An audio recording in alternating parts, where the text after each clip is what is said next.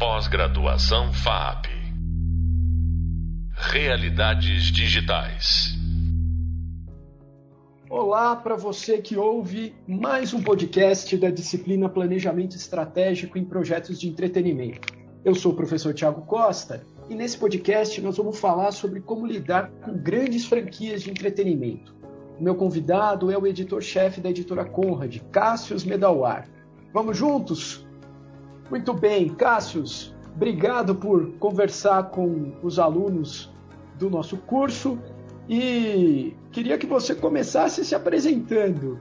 Você é um cara muito envolvido no mercado editorial já há bastante tempo, mas conta para as pessoas quem é você. Bom, e aí, Thiago, obrigado pelo convite. Oi, pessoal, todo mundo que, que está ouvindo. É, bom, é, quanto tempo você tem para contar a minha história? Né? Um podcast só, né? Só, só disso. Vamos, vamos tentar fazer a versão de livro de bolso. É, não, estou brincando. Vamos lá rapidinho. Eu sou formado em jornalismo pela Casper Libero. É, em 96, quando eu estava fazendo faculdade ainda, eu fui, eu respondi no mural da faculdade um, uma vaga de emprego para trabalhar como atendimento ao leitor na Abril Jovem. Então eu atendia telefone lá na Abril Jovem e respondia carta, tinha carta ainda, né? É, de leitores, né? De, de Marvel, DC, Disney, era bem divertido. Isso acabou sendo uma porta de entrada para eu trabalhar. Eu era um fã de quadrinhos, né? De cultura pop em geral. Isso acabou sendo uma porta de entrada é, de lá depois de um tempo passado, eu acabei entrando na editora Conrad lá atrás, né? É, para ser editor dos primeiros mangás, né? Cavaleiros do Zodíaco e Dragon Ball. Então, é, é, aí já começa mais um pouco da, da minha caminhada com grandes franquias, né?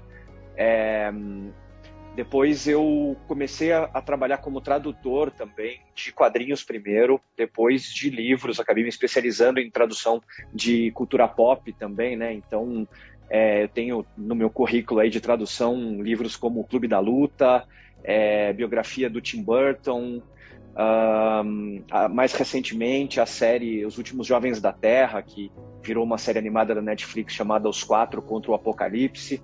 Então acabei traduzindo muita coisa legal, assim, muita coisa bacana.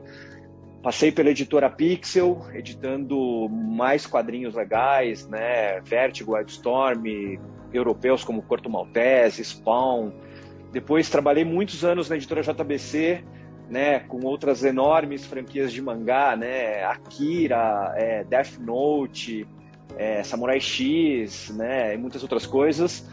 E recentemente, há dois anos, eu voltei à Conrad Editora. A Conrad Editora é, passou por muitos problemas aí, né, muitas dificuldades, estava quase em hibernação e eu fui contratado para é, revitalizar a editora, trazer ela para o espírito que ela tinha no passado e, claro, atualizando ela para o espírito dos dias de hoje. Né? Então, resumidamente, é mais ou menos isso que eu fiz nos últimos 20, 22 anos. Maravilhoso, essa história é muito legal. E aí eu queria começar falando de tradução. Você deu alguns exemplos aí de, de coisas que você fez. É, Pensando como tradutor, que você é contratado ali para lidar com, com um produto, né? Essas grandes franquias, é, tem algum tipo de exigência mais específica que você tem que lidar nesses casos? Como é que é o trabalho de um tradutor? E eu estou usando o tradutor como, como um exemplo que pode ser de qualquer outra função dentro desse processo, né? Então, é o cara que eventualmente vai fazer uma adaptação de arte para um produto que vai ser lançado no Brasil, alguma coisa assim. Que exigências esse mercado acaba tendo quando a gente fala dessas franquias gigantescas? Bom, essa é uma pergunta muito interessante. É, é, varia muito, claro, de franquia para franquia, mas é, todas elas têm, têm as suas exigências, né? algumas maiores, algumas menores. Uh, isso normalmente passa pela, pela editora contratada, né? A franquia acaba mandando, em geral, para ela é, um. É, nossa, me fugiu a palavra, mas é. Sei lá, um PDF, um caderninho. Um guia ali do que um fazer. Um guia de, exatamente, de, de modos, de palavras, etc. É, o que acaba acontecendo é que você tem algumas franquias muito grandes, assim, como a Disney, que tem diretrizes muito fechadinhas, assim, você não tem espaço para escapar muito disso. E você tem outras franquias menores, ou até que estão começando como franquia, que não tem exatamente um, um, manual, é, era manual a palavra que eu ia dizer, né? É, tão, tão detalhado. Então eu vou dar um exemplo, um exemplo prático. A série que eu acabei de falar, dos Últimos Jovens da Terra, é, eu traduzo desde o primeiro livro, que está saindo pela Faro Editorial. Quando eu traduzi o primeiro livro, estava para sair a primeira temporada da série na Netflix. Então, eles me mandaram é, os nomes adaptados dessa primeira temporada.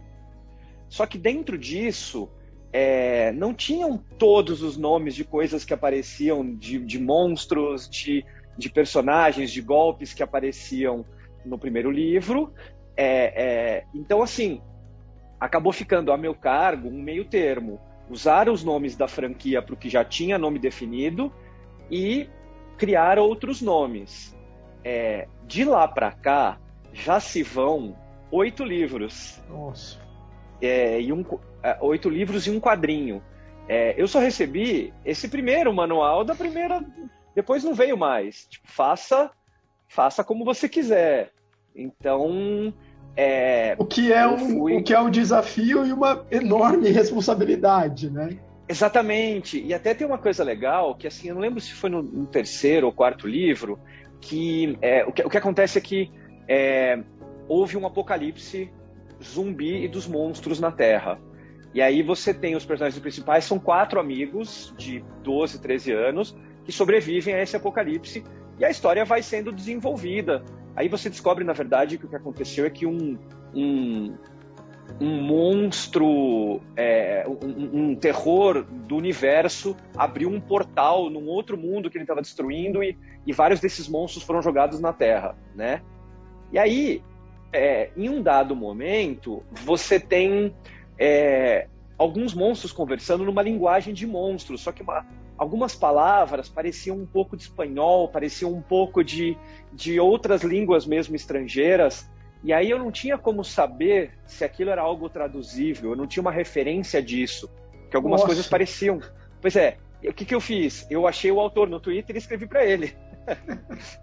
e que é o legal das redes sociais hoje em dia, né? Você tem uma Sim. proximidade isso vale, é engraçado, que vale para nós com autores estrangeiros, mas vale para os nossos leitores brasileiros com nós, profissionais, né? Sim. Então, muita gente me procura, muito leitor na rede me pergunta coisas de, de trabalhos meus, de lançamentos, e isso vale para nós com os estrangeiros. Então, Sim. eu mandei um, um, uma mensagem direta para o autor, explicando que eu era o tradutor no Brasil, etc. E ele me respondeu, retirou minha dúvida e tal, que era só uma graça, na verdade, não era traduzível, era uma que graça do do diagramador, pois é. Muito então, legal. Assim, é, é, só que aí a gente chega num ponto. Eu queria contar só uma curiosidade bem interessante, claro, que é, é, é, Até eu esqueci de falar, eu dou aula também, né, de tradução editorial. Então eu tenho um curso é, que fala sobre é, a formação do tradutor de livros. Então a gente fala de tradução de livros e quadrinhos, uhum. né? E um dos exemplos que a gente dá é da editora Aleph. Quando eles publicavam a série Star Wars, eles publicaram muitos livros de Star Wars. Hoje em dia eles deixaram de publicar, acabaram, acabou migrando para outras editoras. Mas eles publicaram muita coisa. O que, que eles fizeram? Uma coisa muito legal. Eles criaram um glossário online dos termos. Então, tantos termos que eles receberam da, da, eu não lembro se a Disney até já tinha comprado ou não quando eles estavam publicando, mas enfim, eles receberam de quem quer que fosse o licenciante. E também tem muito termo que acaba não coberto, como eu contei para vocês. Sim. Então, cada tradutor que traduzia um livro consultava esse glossário e acrescentava soluções. Então, era um glossário compartilhado, que aí a editora mexia e todo mundo que trabalhava mexia. Então, foi, foi uma solução muito inteligente, muito legal para manter a padronização dos livros dele. Infelizmente, não são todas as editoras que fazem isso, mas normalmente, para tradução editorial, para qualquer coisa pop que você faça especialmente, fazer um glossário é fundamental, seja o tradutor que está fazendo, seja a editora que vai trabalhar com isso. isso é legal de você ter falado, porque eu estou pensando do outro lado. Hum, vamos pensar num projeto nascido aqui no Brasil, alguma coisa que você hoje esteja publicando de um autor nacional aí na Conrad, por exemplo, e que vai, que tem o potencial, vai interessar é, outras editoras, vai interessar, sei lá, uma Netflix, por exemplo, a fazer uma animação a partir de um quadrinho nacional, por exemplo. E aí essa animação vai para o mundo inteiro. É, é interessante, então, o criador, seja ele de um quadrinho, de uma animação, de um game, ele já pensar nisso, assim, ó, já vou ter aqui um, o meu glossário, o meu manual de como lidar com o meu universo aqui. Não, totalmente, totalmente. É, se, ele, se ele pensar grande, né? Porque, é claro, nunca, nunca se sabe, né? Às vezes é difícil migrar, né? De mídia claro. e tal. Mas sim, sim, é importante. É, talvez que ele não já tenha algo criado, mas já tenha na cabeça dele o que poderia ser feito, né? Que adaptações poderiam ser feitas, né? Muitas vezes de nomes que não funcionam, né? Em outras línguas. Então. É... Ah, você falou de Star Wars. Star Wars tem uma lista de nomes em português que não funciona em português que eles tiveram que mudar, né? Não precisamos pois nem é. falar aqui, mas tem um monte, né? É, muita gente tem uma teoria aí de que alguém da equipe criativa lá de Star Wars é brasileiro e ajuda a dar esses nomes aí de, de sacanagem, é, né? De, é, eu, eu, eu sou partidário dessa teoria da conspiração. Tem um brasileiro lá, porque é muita zoeira junto, só pode ter um brasileiro nesse rolê, né? É, pois é, e é, é engraçado que isso, isso acontece em outras coisas, né? Eu, eu me lembro é, no mangá Hunter vs Hunter, que a gente publicava na JBC, e eu entrei depois que ele já estava começado, né? O autor entra em ato o tempo inteiro, né? Que é o Togashi, né? O autor dele, é o autor do Hakusho. É, e tem um personagem que o nome dele em japonês é, é Kurapika, né? E aí a, a JBC deu uma, deu uma mudada, acho que ficou Curapaika, para não. Só, só, só para as pessoas não, não. Porque é. vira uma zoeira eterna, né? Exato, exato. Não é por nada, não deveria, não deveria ter problema, mas a gente sabe muito bem que vira vira exato. zoeira, né? Vira então, zoeira, não tem como. Às e... vezes é preciso dar uma adaptada. Sem dúvida, sem dúvida. E, e nessa. Falando disso, né? Você deu o exemplo do Hunter vs Hunter, você falou que passou por franquias como Cavaleiros, é, Akira. É, aí já pensando no seu trabalho de editor, você teve que lidar certamente com contratos internacionais dessas grandes franquias. O que, que você diria que é o ponto mais crítico na, nessa lida com contratos internacionais dessas grandes franquias? Olha, normalmente, é... por exemplo, falando especificamente dos japoneses, o que acontece é que grandes franquias, é, é, eles acabam tendo um controle muito, muito grande, assim. É, publicar Akira foi muito difícil. Primeiro porque é, o autor sempre tem muito controle sobre o trabalho dele. Então, no caso do Akira, o Katsuri Otomo não queria que fosse mais vendido pro, a franquia pelo, pelo mundo, então ficou décadas sem Akira ser relançado, né, até ele ser convencido a, a, a fazer um grande relançamento aí. E é, eles, nesse caso, eles, os japoneses não se preocupam tanto com a parte de texto. Eles não têm grandes controles sobre como vai ser a tradução e tal, apesar deles falarem, ó, oh, cuidado, a gente não aceita que haja muita mudança, mas em geral não há um controle. Mas eles se preocupam muito em controlar a, a, a parte de imagem. Então, no caso de Akira, por exemplo, a gente tinha que mandar provas impressas de cor, de capa e tal, que eles queriam controlar, né? E a gente não podia fazer tradução é, de placas, né? Você podia, claro, traduzir com um asterisco do lado e botando ah, na placa, tá escrito tal Mas não coisa. podia mexer na arte, né? Isso, exatamente. Eles se preocupam muito com a arte. Então, assim, é, isso para dar um exemplo bem específico, mas falando no geral, o que acontece é que essas grandes franquias normalmente gostam de ter muito o controle total das coisas. Então, você tem que. Os contratos, em geral, são bem hercúleos, você precisa é, sempre ter aprovação de muita coisa com eles, né? Tudo é aprovado. É... E se eles não gostarem, se você não fizer direitinho, o cara pode mandar recolher depois, né? Então você tem que realmente passar por todas as etapas de aprovação aí é, seja por e-mail, seja às vezes tendo que mandar realmente para os caras coisas impressas é, para que tudo funcione e não haja problema depois com o licenciante e ele não, não resolva tirar a licença de você, né? Pois é, porque isso consta lá no contrato, né? Se qualquer coisa fugir do padrão estabelecido e ele é o licenciante, né? Acho que isso é importante falar porque é, nas aulas, então você que está nos ouvindo é, sabe que passando pelas aulas falamos bastante sobre licenciamento e o licenciante, que é o dono da ideia, é o, é o criador, né? Ou é a empresa que é dona dessa dessa dessa propriedade intelectual, ela tem os direitos sobre essa propriedade. Então, ela vai lidar da maneira que ela acha mais correta. E é uma coisa que também está presente aqui nas aulas. É, falamos sobre isso, né? A propriedade intelectual é, acima de tudo, ou ela é também uma marca. E uma marca precisa ser gerenciada corretamente. Estamos aqui falando de Cavaleiros do Zodíaco, por exemplo nós não estamos falando só do mangá ou só do, do anime. Nós estamos falando desse ecossistema inteiro que vai ser afetado por uma publicação, por exemplo, né?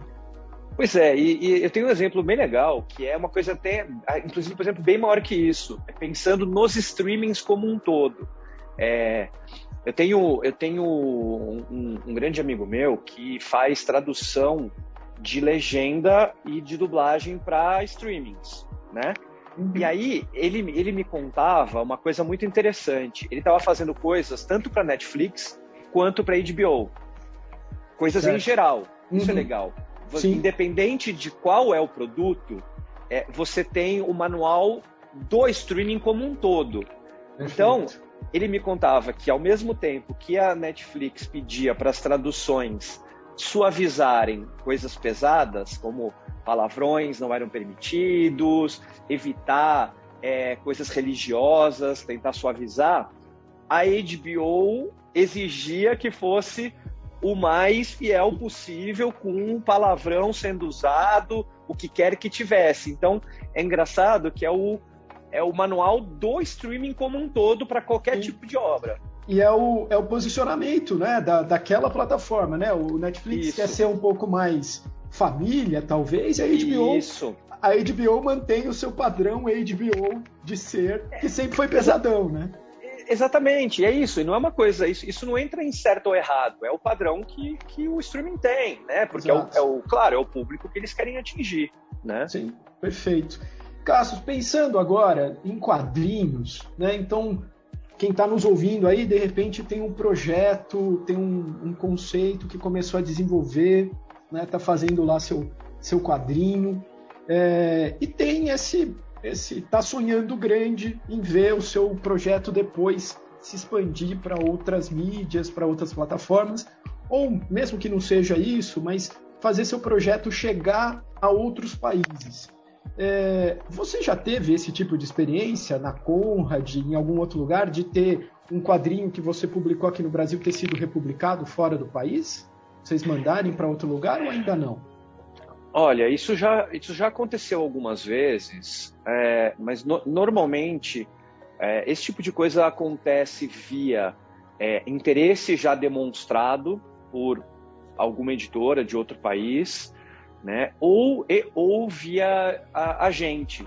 Do mesmo jeito que é, existem agente, vários agentes especializados em quadrinhos é, que as editoras buscam exatamente para receber seus catálogos e comprar coisa, você aproveita e muitas vezes faz a mão dupla, né? Uhum. Você utiliza esse agente para colocar quadrinhos brasileiros no catálogo do agente e esse agente apresenta esse catálogo para editoras estrangeiras que acabam se interessando por alguns quadrinhos e podem buscar publicar lá fora também.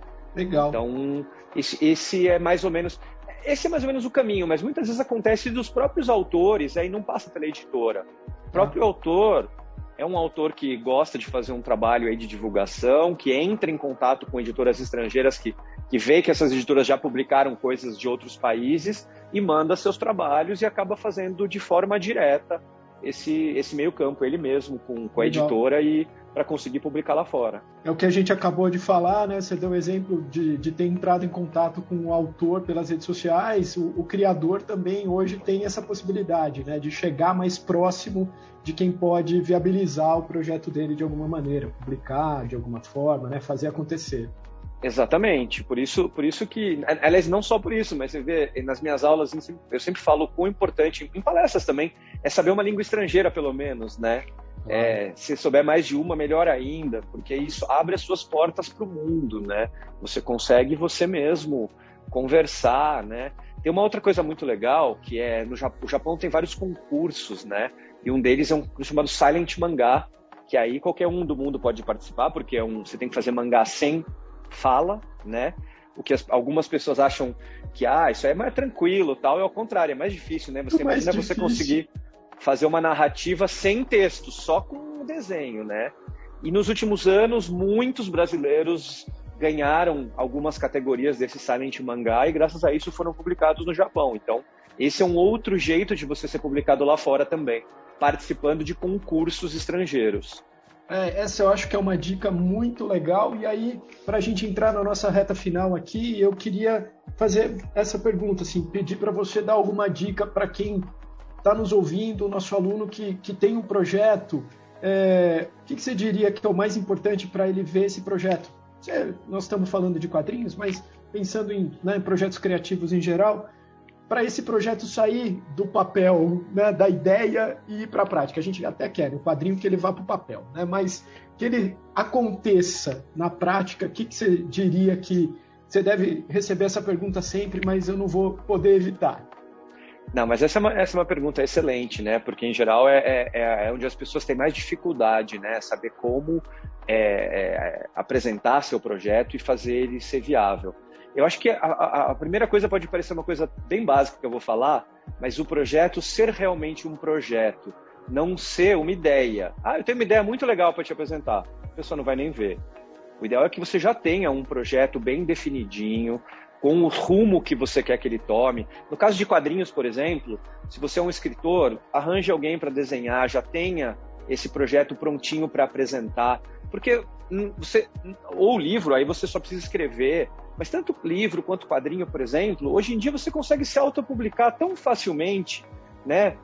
Pela Amazon mesmo, né? Tem, tem o KDP da Amazon, é, para quadrinhos você tem vários lugares como o Tapas, como o Webtoon, então, além de você poder apresentar o projeto por aí, você mesmo consegue fazer uma publicação. Então, o ideal é que o seu projeto já esteja é, bem redondinho e prontinho para apresentar. É muito mais difícil quando você tem só uma ideia, você tem só um rascunho escrito e você quer mostrar para ver para onde vai os editores, as pessoas não vão ter tempo de olhar, e ou muitas vezes eles podem até ter tempo de olhar, mas elas não têm tempo de te ajudar a produzir, pegar você pela mão e arranjar um desenhista para você e arranjar um, sabe? Sim. Então o ideal é que você já tenha muito bem desenhado o que você quer, desenhado no sentido amplo da palavra desenhar, Sim. não desenhado necessariamente. Uhum. É, então esse um. O dois, você consegue achar editores é, se não for no livro tal, você pode, você encontra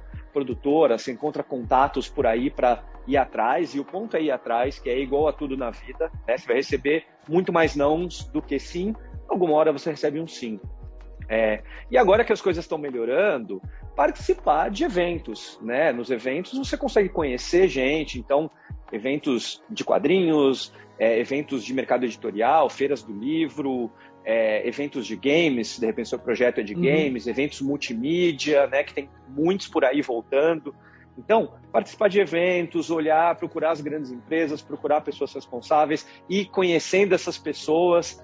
E, e aí a luta. Aí não tem, não tem muito segredo, é o mesmo de sempre, né? Perfeito. É isso mesmo. Bom, Cássius, quero te agradecer muito por esse tempo para conversar aqui no podcast da disciplina de planejamento estratégico em projetos de entretenimento. E a dica é essa: o projeto tem que virar projeto. E para virar projeto, não tem nada que ajude mais do que criar um planejamento, estruturar tudo isso. Lembrar do que falamos nas aulas. Planejamento diz respeito a decisões presentes que vão ter consequências futuras. Valeu, Cássio, muito obrigado. Valeu, Thiago, muito obrigado pela conversa. Obrigado a todos que ouviram e me sigam aí nas redes sociais, arroba Pós-graduação FAP. Realidades digitais.